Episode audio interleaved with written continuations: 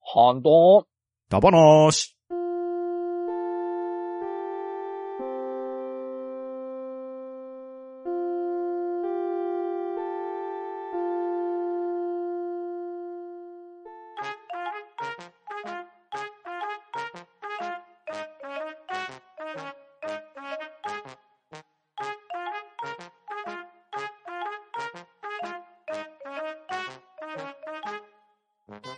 はい、どうも。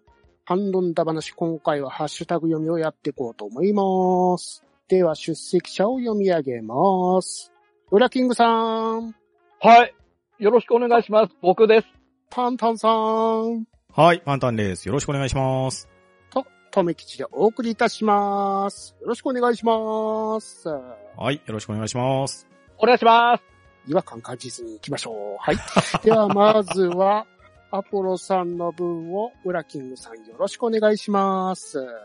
はい。えー、アポロさんからいただきました。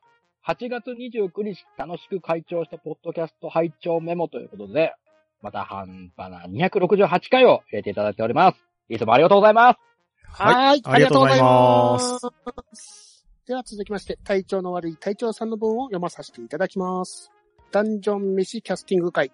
面白いとは聞いていたけど、未だに読んだことない作品でしたので、早速読んでみようと思いますといただきました。ありがとうございます。はい、ありがとうございます。ありがとうございます。はい、えー、ダンジョン飯キャスティング会やりましたうね。ん、やりましたね。はい。こちらはやっぱ作品としてすごい人気はありますもんね。うん、ですです。うん。いやー、でも、確かに、アニメ化もまだしてないから、時期にやるっすよね、これだったら。確かね、何巻かが出るときに、ほう CM でコミック速販みたいな短編アニメみたいなのはあったと思うんですよ。ありましたね。うん昔のサンデーがよくやってたよそうそうそうそううそうそう、あーあんな感じでね。もう、犬や車とかなんだめっちゃ出てくるやつね。 そうそうコそナうン。とかね。そうそうそうそう。めっちゃクロスオーバーしてましたよね。あれんそんな感じの映像化だけですもんね。そうですようね。ん。まあ題材的には全然アニメ化に向いてる作品だと思うからうんうんね。うんいつでもできると思うけどね。ですよね。ですうね。ん企画としては面白結いと思構うんですねけ、どね。温まってるのかもしれないですけどね。うんうん。ええそんな作品に恐れ多くも勝手に実写キャスティングをしてみようっていう無謀な企画ではあったんですけど。 いや、これね、俺、聞かせていただいたんですけど、こういうのって、よくやりますね、こういう。まだ実写化されてないうんア。ニメ、漫画、原作の作品、俺らの中で勝手にキャスティングしてみようぜ、みたいな。そうそうそう。あるあるそう、それですよ。うん 勝手に声優さんとか当てちゃいますからね。ね え、妄想しますよ ね。そうそうそうそううん脳内で勝手に決めてるから、なんか、やった時になんかすんげえ違和感感じるとかあるし。ああ、あるある。それはありますね。うんうんうん。まあなので、今回はこれはねね、ダンジョン飯でやったんですけれど、はいうん。まだまだ実写化されてない、割と知名度がある人気作品っていうのはあると思うんでね、それの発掘作業をそうですねね、してるところでもあるので、うん。うん。もしリクエストがあればね、言っていただいたらありがたいですし、はい。うん。うん。また、体調の悪い隊長さんはまだ未読ということなので、これは本当おすすめなんで、ぜひ読んでもらいたいですね。面白いですもんうん。うね。んね、僕もね、あの、触りだけ読んで、うんうん。途中、まだ全然先の方は読んでないからあれなんですけど、うんうん読もうかな、これを機に僕もね。ですね結。構ね、あの、電子版とかで一巻が無料で配られていったりするパターンがよくあるんで、うんだうんうんうん。ですねか。らそういうタイミングで一巻とか、ね、試し読んでみるといいかもしれませんうね。んうんううん。ん。まだ9冊ぐらいなんで、比較的入りやすいかなとも思いますし、そうですね、うん。内容的にはパッと読めますからね。そうですね。でもどうする今から読んだ人はさ、もう安倍博士だなんだとかって変換されちゃうと怖い よね。あ、これが安倍博士か、とかなるでしょ。 それはそれでちょっと面白いけどね。濃ゆいなぁ顔が 濃いなぁキャスティング会を聞い漫画っぽいな聞いた上で読むと、またそれは違った楽しみ 方できるかもしれない。確かに。確かに。はい。では、隊長の悪い隊長さん、ありがとうございました。はい、ありがとうございましたあ。りがとうございました。では続きまして、ミッキーやと虚弱な人さんの分をパンタンさんお願いします。はい、ミッキーさんよりいただいております。第269回、ハッシュタグ会拝聴まほろパパさんは、作者さんの元上司で、まほろちゃんを自治体萌えキャラとしてプロデュースした方です。私ごときが多くは語れませんが、もしも万が一取り上げていただけるなら、長谷さんじまするといただいております。はい、ありがとうございます。はーい、ありがとうございまあす。りがとうございます。はい、こちら、ハッシュタグ会、確か、あの、萌えキャラ会についてなんか喋ってたやつですよね。そうですね、次は萌えキャラ会をお願いしますっていうので、じゃあやってみましょうかっていう企画をしてるとこですね。ですね。うまあ、萌えキャラもいろいろネタはありますからね。そうですね喋ることは結構ありますから、うんうんうん薄味で頑張ろうと思いますけどね。うん。うん。まあね、まほろちゃん、萌えキャラとしてプロデュースしていた方ということなので、うん。まあこれは、ミッキーさんもね、ぜひ来ていただけるとありがたいですね。ですね。うん。復興にあの、一役買うかもしれませんからね。ですね。うんううん んちなみに、ウラキングさん、あの、地元萌えキャラとかで何か思い浮かぶこととかありますかね地元、なん、なんだろう、こっち、あるのうん。東京って、あーでもありそう。俺が知らないだけで。立川とかあっちの方なんかありそうな感じしないですか何ガルパンコちゃんとかバク、バク、バクオンちゃんとかそういうこと。ごめん、そういう、もう、あなたのせいで、トメさんのイメージさ、もう、立川って爆音上映と戦車のイメージしかないん だよ。一応、とあるの場所だからね、あそこ。うん。ああ、わかんない。俺が調べてないだけで、うんまあ、あるかもしれないですね。なんかありそうですかね。ううん。まあ我々もね、言うてもそんなに萌えキャラに詳しいわけでもないんでね。まあ、なんかいろいろひねり出せたらいいと思いますね。ですね。うん。うんはいはい。では、ミッキーやっと虚弱な人さん、ありがとうございました。ははい、ありがとうございました。ありがとうございました。い。では続きまして、アポロさんの分をウラキングさんお願いします。アポロさんよりいただきました。9月2日、楽しく拝聴したポッドキャスト拝聴メモの中で、えー、ハンバナ第269回を言っていただきます。毎度アメント、ありがとうございます。はい。はい。ありがとうございありがまとうす。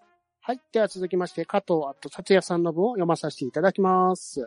第270回忍者だ話拝聴。今回の忍者というテーマを見て、まずパンタンさんは関野の話題なんだろうなぁと思って聞き始めました。予想通りでしたね。もしかしたら赤炉ありきのテーマだったのかな赤炉は僕もパンタンさんと同時に始めたのですが、僕が芦名源一郎に苦戦している間にパンタンさんは嵐のような速さでクリアしていましたね。さすがです。その後もやっと最近僕がクリアして喜んでいたら、その間にパンタンさんはマルチエンディングを全て見たとか、凄すぎます。本当、赤炉は激ムズですが楽しいアクションゲームですね。ただいま2周目を楽しんでおります。まだ時間はかかるでしょうが、僕もマルチエンディングを全て見るまで赤炉に浸ろうかと思っていますよ。それでは長文多文失礼いたしました。といただきました。ありがとうございます。はい、ありがとうございます。ありがとうございます。はい、では、こちら270回忍者だ話ですね。はい。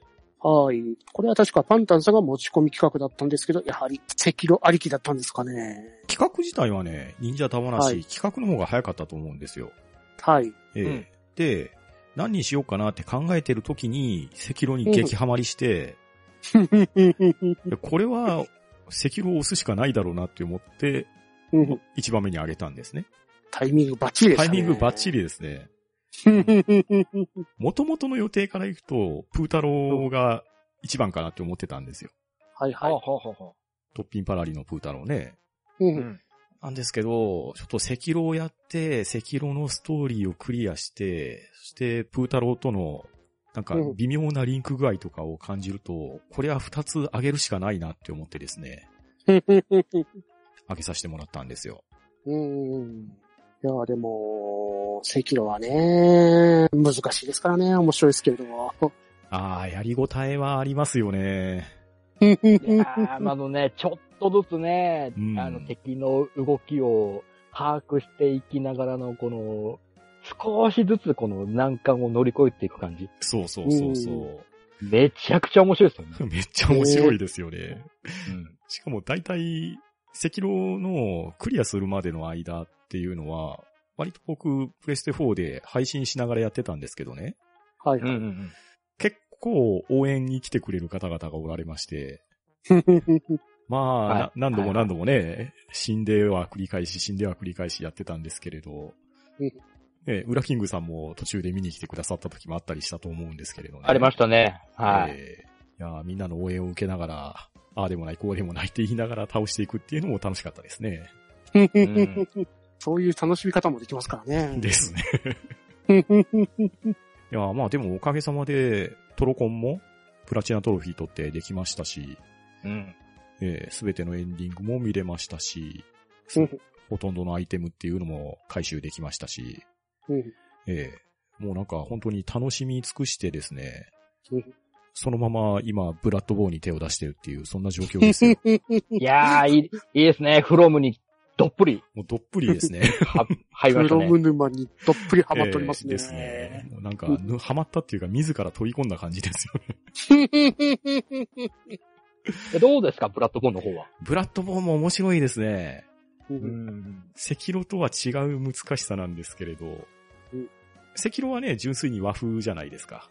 はいはい。まあ途中から若干化け物じみた連中も出てきますけど、うん。ブラッドボーンは、まあ獣の夜っていうところで、まあうん。獣に変わった人たちを買っていくっていう話なんですけど、うんなんかすごくダークヒーロー感が漂ってて、で、あと赤炉と違って武器がいっぱいあるんですよね。でそすうですね。ね。うん。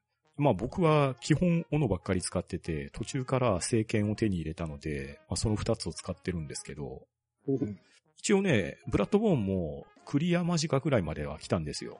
ほうお、で、今、このままクリアしたら、多分周回でまた最初に戻るから、行ってないところを行こうと思って、行ってないところを潰して、で、今ダウンロードコンテンツの3つ目ですね。最終のところまでは来てるはずですわ。いいですね。ダウンロードコンテンツでまた武器増えてましたもんね。そうなんですよ。よ。なんか電動ノコギリとかね。ピザカッターもいましたからねそうそうそうそう。ほんとピザカッターです ね。めっちゃ痛そうなんですけど。で、基本一人でやってたんですけど、先日、はいプレステ4でフレンドの方と一緒に聖杯ダンジョンをマルチでやるっていうのをやって、新たな楽しみ方をしたわけですよ。ほうほううんええそこら辺は赤色はなかったです、そうですね。。赤炉は完全に一人ですもんね。うそうですん。ね。うん。はい。では、加藤、あと達也さん、ありがとうございました。ははい、ありがとうございました。はありがとうございました。い。では、続きまして、古軍奮闘さんの分を、ファンタンさんお願いします。い、奮闘さんよりいただいております。半ばな、最初に知った忍者というと、忍者服部くんになるのかな後に、服部という名字が実際にあるとか、服部半蔵って実際にいた人なのか、と驚いた記憶があります。くのいちが女忍者のことではなく、ただ女と示す隠語だったと最近知って、また驚いた記憶。続きまして、妙に印象に残っている忍者というと、赤ずきんちゃちゃに出てくるモモンガ忍者こと、おりんちゃんかなシーネちゃんに恋する少女。相手は違う子が好きなのも知ってるけど、それでも一途に好きでいる少女。報われるとええなぁ、遠い目。実際、スペック高そうなのに、あれな漫画、アニメだけに。忍術で使ってみたいものって、真っ先に思いついたのも、放送内で言ってた神風の術くらいしか思いつかないなぁ。今のご時世ではお察し。実際のところ、風を起こして相手の動きを止める技としては、結構優秀な気がするのです、多分。と、いただきました。ありがとうございます。。はーい。ありがとうございます。ありがとうございます。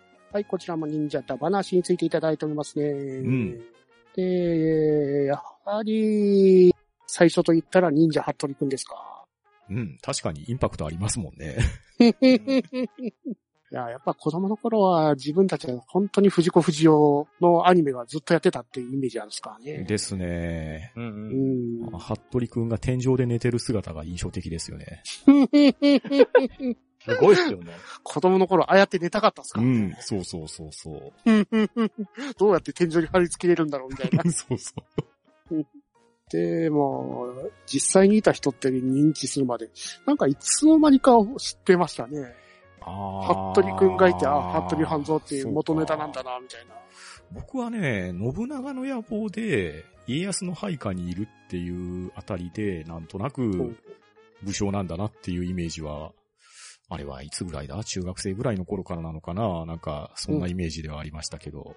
ほうほう。、まあ、そうかと思えばね、サムライスピリッツに出てきたりね、いろんな いろんな扱いになってますよね。戦国無双に出てきたりでありましたしね。そうそうそうそう。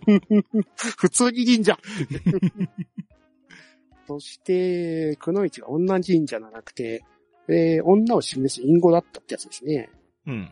ううんん。まあでも、くのいちと言ったら女忍者ってイメージもありますけどね。そうですね。す。うん。ね、あのー、009のあのー、スピンオフのあー00くはのいいちとかあはりい、ました00し。くの1ありましたね。あれはなんか古い実写があったんですね。それはあんまりそうですそう最です近まで知らなかったんですけど、うんうんうんうんちょい前、10年ぐらい前にあの、アニメーションでやってた時あった。ありましたね。うん。へあれ、釈由美子のやつですよね。釈由美子は新しい映画ですよね。そっちか。ーい。はい。それよりも前のもっと昔にやってたやつがあるみたいです。ほうほうほうほう。うん。えへーこんな古いやつだったんだ、みたいなことを、この前思っ知ったんですけどね。うん。で、続きまして、印象に残ってる忍者。えー赤ずきんちゃちゃのモモンガ忍者ことおりんちゃんですか。ほうほうほう。これうはん、どんなキャラクターなんですか、これは、まあ、その、メインキャラクターの3人の中のシーネちゃんっていう男の子がいるんですけど、ほうほうほう。そのキャラクターに恋焦がれてる女の子なんですね。ほう。うん。で、まあ、つい、その男の子となんか一緒になりそうになると、つい隠れ身の術を使ったりとか。あ あ、なるほど。 でもね、赤ずきんちゃちゃの女性陣の中では比較的まともなんですよね、この子は。ああ、そうなんですね。比較的まともすぎて若干影が薄いイメージなんですよ。ああ、ちょっとかわいそうな感じですね、それは。他の子がね、魔女がいたり、人魚がいたり、ねえ、セントプリンセスがいたりで、大変なことですからね。あと、スマップもいますし。 香取慎吾さんが、あの、声優さんやられてますからね。ああ、そうなんですそうだね。ーはうん。そして、忍者で使ってみたいものですか。忍術ですか。やっぱり、あの、放送内で言われてた、あの、神風の術をうん。思いつくみたいですね。まあ、さすがの猿飛びを知ってる世代なら思いつくでしょうね。い。うん。まこちゃんいじめたーですから。 最初が神風の術で、次から、次というか、二つ目がなんか井の笛の術でうんしうたんう。んうん。まあ、まずこのさすがの猿飛びが本当にリスナーに通じているのかっていうところも疑問はありますけど ね。ね忍者は影ですからね。え、そうそう。人の。影ですからね。そしてあなたのおかげですよ。エンディングテー マ。いやーでも、あれは面白かったですけどね、最終回も熱かったですからね。うん。ねあの、忍者学園とスパイ学園が、あの、共闘して、なんか、最後の敵と戦うみたいな。うん。えーで、細野藤夫さんの女の子もすごい可愛かったですしね。そうですね。うん。いまいちスパイ学園のあの二人が女だったのか男の子だったのかがよくわからんかったですけどね。ああ、あどっちだ どっちなんでしょうね。お女性っぽいですけど、おー一人はなんかオカマっぽいイメージもあって、 どっちなんだろうな。女性っぽい方がなんかすごい男勝りっぽい感じでっていう。 ああ、でもそそんなイメージでしたし、そんな記憶がうっすらありますね。ですよね、うん。漫画は読んだことないしな、アニメでしかないからな。 うんうんまあ、このご時世というか、使ったらなかなか、ねえ、ここよおまわりさん状態になりそうで怖いんですけどね。あの、用法用量はきちんとしましょうって感じですね。そうですね。はい。うん。はい、では、古文奮闘さん、ありがとうございました。はい、ありがとうございました。あらさ、はい、では続きまして、アポロさんの分を、ウラキングさんお願いします。アポロさんよりいただきました。9月5日楽しく拝聴したポッドキャスト拝聴メモということで、えー、半ばな第270回を聞いていただいてます。毎度毎度毎度毎度ありがとうございます。はい、ありがとうございます。はい、ありがとうございます。はい、では続きまして、ワットさんの文を読まさせていただきます。幼稚園から小学生で水泳も習ったけど、幼稚園から中学生までハーモニカを習っていました。教室へ習いに行くのではなく、先生が毎週家まで来てくれて、うちを教室にして近所の子供たちらも習いに来る形。毎年発表会もあり、中3は鳥でした。小6からはクロマチックハーモニカを吹いていました。といただきました。ありがとうございます。はい、ありがとうございます。ありがとうございます。えー、水泳も習ってたけど、ハーモニカ、習い事があるんですね。ですね。へへえ。そして、クロマチックハーモニカを吹いていましたということで、クロマチックハーモニカの画像と説明を載せてくださってますけれど、ほいほい。クロマチックとは半音階を意味します。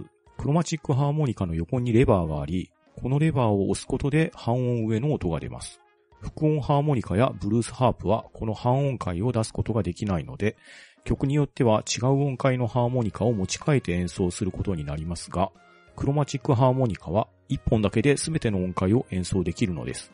クロマチックハーモニカは穴が12個あるものや16個のものなど種類がありますが、半音階を含めると4個の穴で1オクターブの音を出せるため、12ケツで3オクターブ、16ケツなら4オクターブの音を出すことができます。穴の数によってはギターやバイオリンよりも広い音域を出せ、音楽のジャンルを問わず、どんな曲でもクロマチックハーモニカが1本あれば演奏できてしまうのです、と書かれてますが、おー。なかなかすごいハーモニカですね。すごいですね。レバーがあるハーモニカなんてあるんですね。あー僕もこれは初めて知りましたね。はい、初めて知りました。へへえ、ーすごいですね。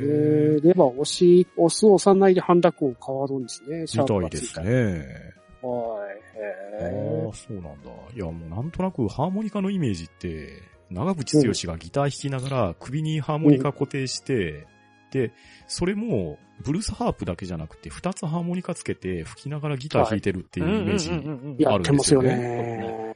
あれ、クロマチックハーモニカだったら一本でよかったとか、そんなオチなんです かかもしれませんね。あ、でも、多分、クロマチックだと難しいんじゃないですか。そ音っか階多すぎて、操作が。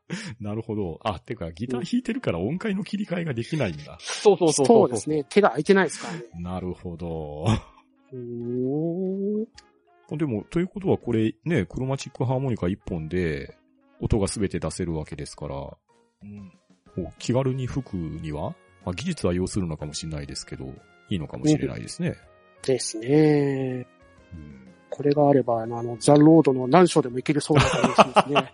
うわー、やったー。三船13が、章ご。めんなさい。三船の話はやめてください。ごめんなさい。 NG、NG。はい。では、ワットさん、ありがとうございました。ははい、ありがとうございましありた。がとうございました。はい。では続きまして、ワットさんの分をパンタンさんお願いします。はい。ワットさんよりいただいております。仮面ライダーにも忍者系のライダーは何人かいて、その中でも一番の推しは仮面ライダー忍び。なんといっても単純にデザインやカラーリングがめちゃくちゃかっこいい。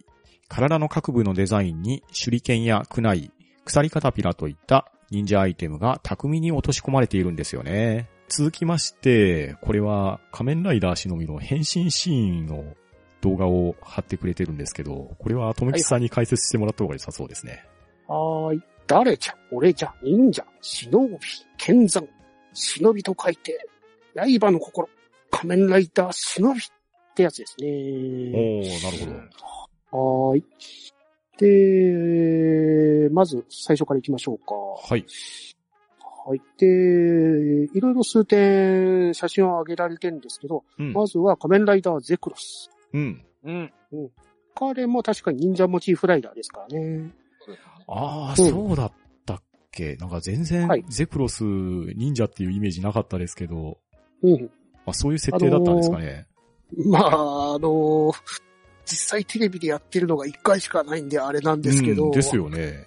はい。その、仮面ライダースピリッツという漫画の中で、はあ、はあはあはあはあはあ。はい。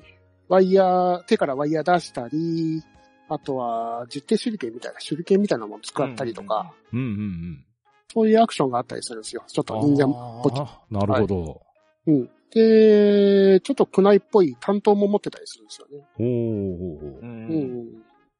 だからまあ、し仮面ライダー初の忍者モチーフライダー的なとこですね。ああ、なるほど。うん。そううん。え2枚目の写真。えー仮面ライダーフーマ。えーと、こちらの方が仮面ライダーエグゼイドの映画版の方で出てきたライダーですね。ああ、なんか、うっすら記憶がありますね、そういえば。あのー写真の方にも書かれてますけど、ケミストリーの道珍さんが変身されてたんですね。そうだ、そうですわ。なんか手裏剣使って人々にあのー病気をばらまいてたんですかうんうんうんうんうんで、その隣についてるのが仮面ライダービルドのニンニンコミックフォームですね。うん。ほうほうほうほうん。忍者のボトルとコミックのボトルでしたっけうん。をベストマッチさせて変身するフォームですね。う。へえ。このなんか、持ってる忍と、あの、刀あるじゃないですか。 はいはい。こちらの方に、あの、仮面ライダーな、あの、漫画のコミックみたいなコマがありまして、ああ、あ、なるほど。で、それで戦うライダーなんですね。へえ。うん。まあ、そこまで出番はなかったんで、あれなんですけ ど。で、こちら、えっ、と、最後のやつは、あの、紹介されている一番の推しの仮面ライダー忍びですね。うんうんはい。で、こちらの方が、仮面ライダージオウってあったじゃないですか。うん。あの、画面に字が書いてるやつですよね。はい。ライダーって書いてある。はいはいはいはい。の中で、未来から来たライダー。未来忍者じゃないですか。地雷 やはい。で、未来ライダーの3人の中の一人。えーっと、3人っていうのが、仮面ライダー機械と仮面ライダークイズ、仮面ライダー忍びっていう3人いたんです。ほうほうほうほうん。その中の一人ですね。う。でへーこれの面白かったのが、ジオの時にその未来の人たちが、元特撮ヒーローをやってた人を、なんか未来ライダーとして呼んできてたんですよね。ほうほうほうほうほう。うん。で、仮面ライダー機械をやってた人が、あのー、機械ダー、機械ダーリブートっていう映画があった時の、あのー、機械ダーの役やってた人を連れてきてるんですよ。へえ。うん。はい。で、仮面ライダークイズ。まあ、クイズを出して攻撃してくるライダーなんですけど、はいはい。この人が、あのーなんだっけ、戦隊のえ出てこなー、いゴーバスターズのレッド。レッドですね。ほう。レッドバスターの人がやってたんですね。へ え。で、こちらの仮面ライダー忍び。この人は、あの、ニンジンジャーですよね、浦さん。うん。うん。ミニちゃんのスター忍者役の。ああ、ははは。忍びなれどもパーリナイって言ってる人。ああ、なるほど。相手の妖怪と自撮りを撮っちゃう人ですよ。そうそうなるほど、なるほど。ハンバーガーで。変身しますし。ってことは、配信の時に、僕たちが、仮面ライダーのイメージあんまりなくて、戦隊もののイメージですよねって言ってましたけど、はい。はいワットさんが紹介してくださってるみたいに仮面ライダーにも割と忍者モチーフがいるってことですね。そうですね。そうですねああ。これちなみにこの仮面ライダー忍びってのは、うんはいジオに出てきたんでしょ字を出てきましたね。これ、どっかに字書いてるんですかん忍びとかそう。。えー、忍びは、字は書いてない字は書いてないんですか、で、ちなみにこの仮面ライダー忍びは、そのジオに出た後にスピンオフ作品として、一本の作品として仮面ライダー忍びになったんですね。そういうことか。じゃあこれ最後の写真の仮面ライダー忍びって書いてるのは、これはスピンオフ作品として独立してるから、ロゴが作られてるわけですか。そうですね。だから、あの、仮面ライダーライダー忍びの隣にいる仮面ライダーハッタリですね。ー、うんうんこちらの方はスピンオフの方で出てきたライダーですね。ああ、なるほど。うん。これなかなかかっこいいし、面白そうですね。うん。で、その、ワットさんが書いている、あの、誰じゃ俺じゃ忍者忍び剣山っていううんうん変身あるじゃないですか。はいはいはい、はい。これ。もちょっと忍忍者からのオマージュ的なところもあるんですそようそうね。そう。へえ。その、忍忍者が変身するとき、誰じゃ誰じゃっていう音が鳴るんですよ。はいはいはいはい。うん。だから多分そこから来て仮面ライダー忍びの変身音になってるんじゃないかな。ああ、そうなんですか。もう、地図だけ見たら炎の転校生かと思いましたけど。 誰だ俺だじゃないですか。でもこれなんか、変身シーンも凝ってますね。なんかっかこいい、ですよね。薬みたいなのを流してベルトが巻きついて、後ろからガマパックンみたいなのが出てきてますけど。そうそううんそう。ひょうたんみたいなのを使ってね。う うんんへベルトも GO からのちょっと流用みたいな感じでかっこいいんですよね。え。うん。その商品化した時に仮面ライダー機械と忍びとうんクイズのやつをパーツをはみ替えるとどれでもなれるよみたいあやつだったんであ、なるほど。な。うん。ここら辺はうまいですね、バうンダまいイさんですね。 は。これ敵のやられ役も忍者っぽいですね。そうですね。あの、世界に、ほ世界の人たちがほぼ忍者っていう世界なんですよ。ああ、なるほど。うん。うん。で、悪の忍者が現れて仮面ライダーになって戦うみたいな世界。おー。うん。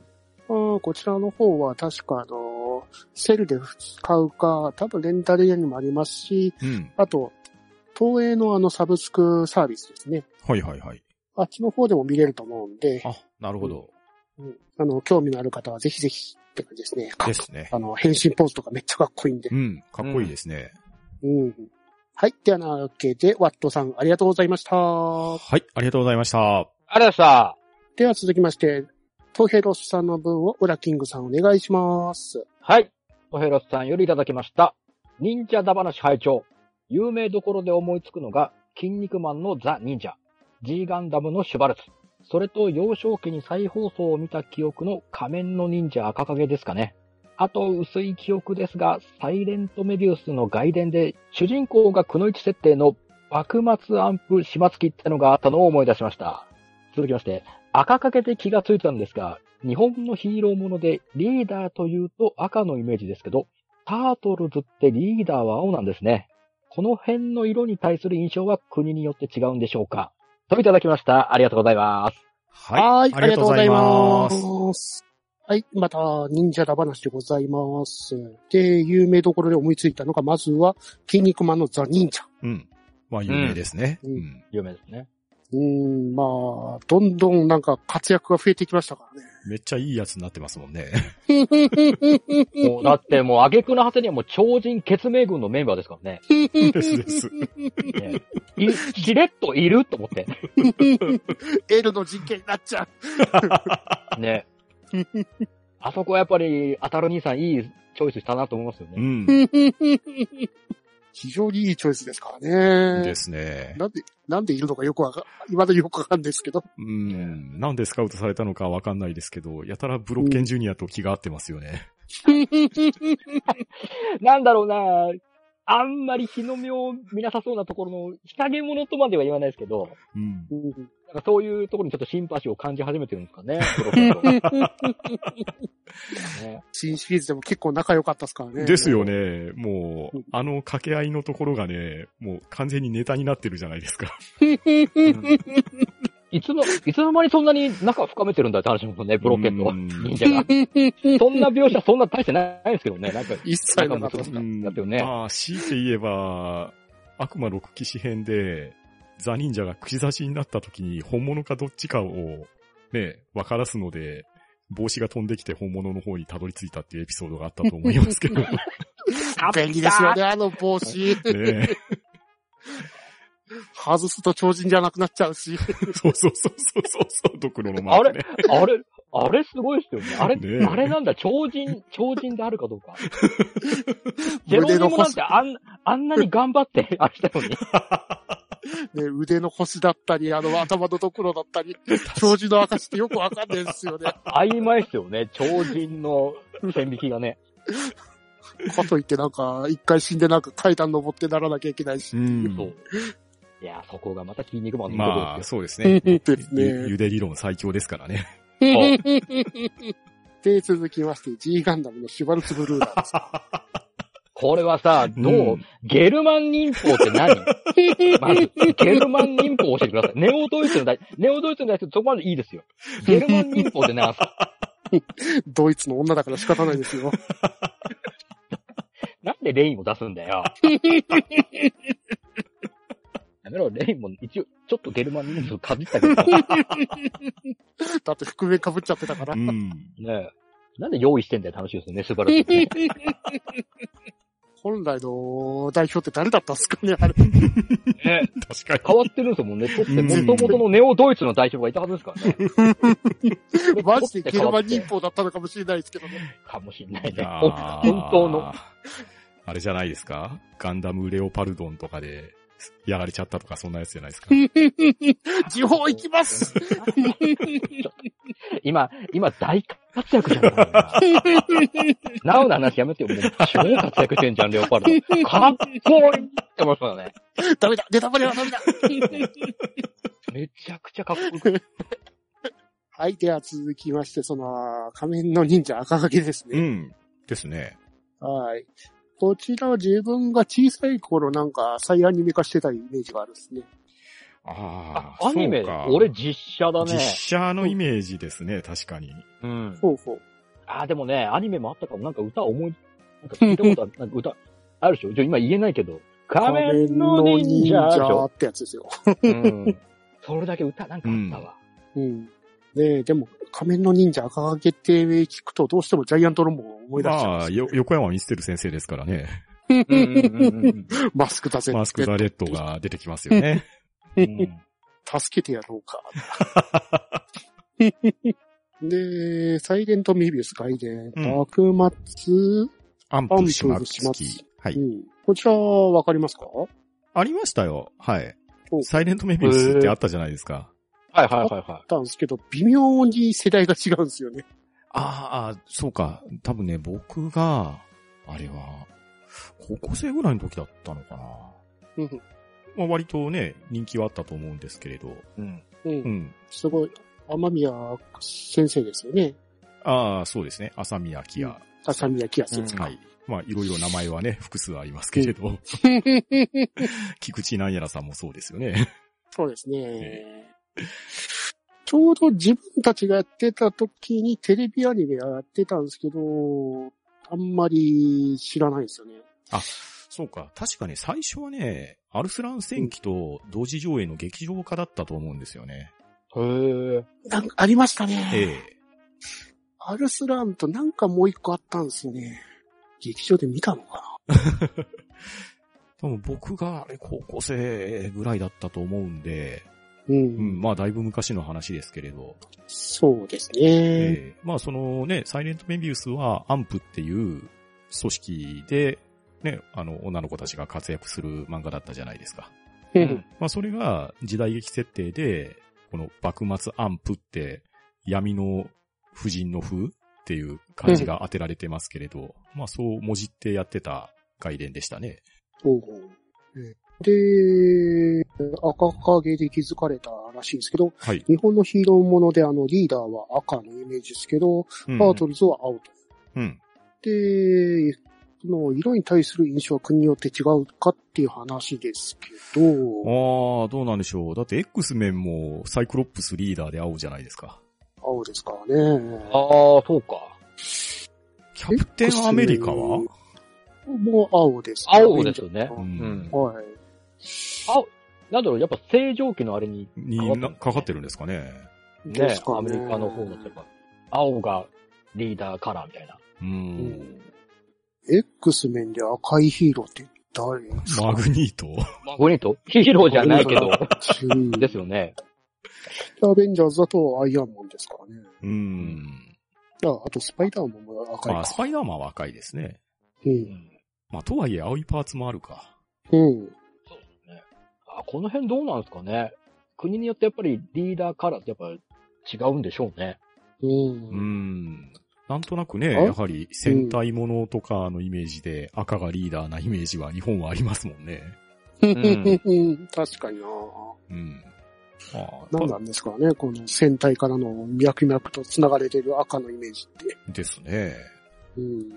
まあ、あんまり、海外の方で、その、徒党は組むけど、もともとピンのヒーローが一緒になるみたいな感じのイメージがあるじゃないですか。うんうんうん。ああ、そうね。う。うんん。で、同じチームだと大体同じ服を着てるイメージの人多いじゃないですか。ああ、なるほど。うんうんうんうん。 X 面も、その、オリジナルだと、結構同じ色合いの服着てたりとか、そう。あと、うんうんうんうんファンタスティック4とかもそうですし。うんうん。だから、まあ、チームの中で色を分けるっていうイメージはあんまりないですかね。うーん、言われてみればそうですね。うん。でも、タートルズはちゃんと色分けはされてるわけですからね。ですね。色分けって言ってもあの、まあ鉢巻きじゃそん。うそう そう。むしろあそそこで分けられないとわからないってそいうね。 う。わかんないですよね。武器で、分かる武器でね。武器で見分ける。うん。武器で見分けたとてね、っていう。誰が誰だったっけっていう。どの芸術家だったっけ 確かに。うんどうなんですかね。ここら辺もまたなんか、これを聞いてる皆さんに意見を言ってそいうでただすきたいところですね。ね。なんねか、いろんな解釈ができそうですね。うん。えーはい。では、トヘロスさん、ありがとうございました。ははい、ありがとうございました。ありがとうございました。い。では、続きまして、私、とめきちが申しております。ハッシュタグ半ばな。忍者会不参加だったので、ハッシュタグでも、有名な忍者でありながらも謎を置き、藤林長門の森、暴れてあっぱれ、赤忍者を、ハッシュタグ読み参加したら紹介させてくださいませ、と申しております。はい、ありがとうございます。ありあがとうごりがざというまございます。えー忍者会出たかったんですけど、ちょっと不参加だったんで、ハッシュタグを置いときましたけど、はいまずは、私、あの、有名な忍者だけど、ちょっと、本当に謎が多い藤林の長友森ですね。す。俺も知らない。いや、結構本当にすごい人なんですよ。えっ、と、戦国時代の忍者なんですけど、伊賀の上人の三家の藤林家の当主だった。おー。うん。で、当主であって、なんか、すごい活躍してたらしいんですけど、うんうん。記録がほとんど残ってないらしいんですよね。うん。うん。でもなんか語り継がれてることは結構面白いんですよね。あの、武田信玄の軍師の山本勘介っているじゃないですか。はいはいはいはうんい。うん彼に忍術を教えたらしいんですよ。おうん。ー。へはい。で、棟梁と呼ばれてるのもなんか、えっ、と、部下を従えてたから彼こそ棟梁じゃねえかっていうところで、情報がないけど、そういうふうに言われてるらしいんですよね。おー。うん。まあ、こちらの方は、あのー漫画の神有っていう、神奈月の山口県を舞台にしたとこだったかな。ほうほうのほう。漫画の中で、あの、神様が扱ってる中で、あの、忍者の神様として、あの、藤林様が出てくるんで、へえ。え。へえ。で、その中に、あのーかまどの神が出てきて、そのかまどの神の元々が軍師や元勘助で再び巡り合うみたいな話があって、それが面白かったんでおーなかなか熱い展開ですね。いろいろ面白いですよ、神有は。あのー日本の神様だけでなく、あのー海外からの神様、悪魔がいろいろ入り乱れるんで。 おーまさに八百万な感じ。そうでよ。すよ。 ねえ最近だとあのー、007だったかな。あそこでメキシコが舞台になった話があったじゃないですか。はいはいはいはい。で、あの、死者の祭りっていう舞台が出てきて、うんで、あのーピクサー映画のリベンあバーー、リメンバーミーね。はいはい。はいはミー、はい。い。うん。それでも多分有名になったんで、あの、ドクロの、あの、人たちが体育してパレードしてるシーンとかうんもあっうんたうりんとか、うんおー。そういうシーンとか非常に面白い漫画なんで、うん。へえ。あの、神様の話とかもすごいためになりますんで、よかったら神槍という漫画をいかがでございましょうかというダイレクトマーケティングでございます。なるほど。はい。これまさかさ、ゲルマン忍術ってたのはこいつじゃない のこいつじゃないのかも謎し多れきないした。からさ、謎が多いからね。そうだよ。いつ、いつお前、ってなった ね。山本勘介の次はシュバルツブルーダーだったのかもしれない。なるほ ど。海外に渡ってましたか。ねこれまた多分島本版の G ガンダムに出てくるね。これ多分その前に炎の信長あたりに出てくるかもしれないですね。まあ確かに実際にこの藤林様が信長と開口してるって時、うんあるだあったっていう情報もあるんですうんかうら。んうんあ、ちょっとそういう、漫画書いてこないかな、誰か。面白いよね。面白いですね。うん。で、続きまして、暴れてあっぱれ赤忍者ですね。うん。だー、高原坊ちゃん。こちらの忍忍者の赤忍者ですね。うん。うん。誰じゃ、誰じゃ、と。は、忍者と言いながら、に忍びなれども忍ばないっていうのが合言葉ですか。うん。うん。で、しかもこの、戦隊ものの赤、レッドとして面白かったのが、うん。うん。親子三大赤忍者をやったんですよね。あれ、すごかったよね。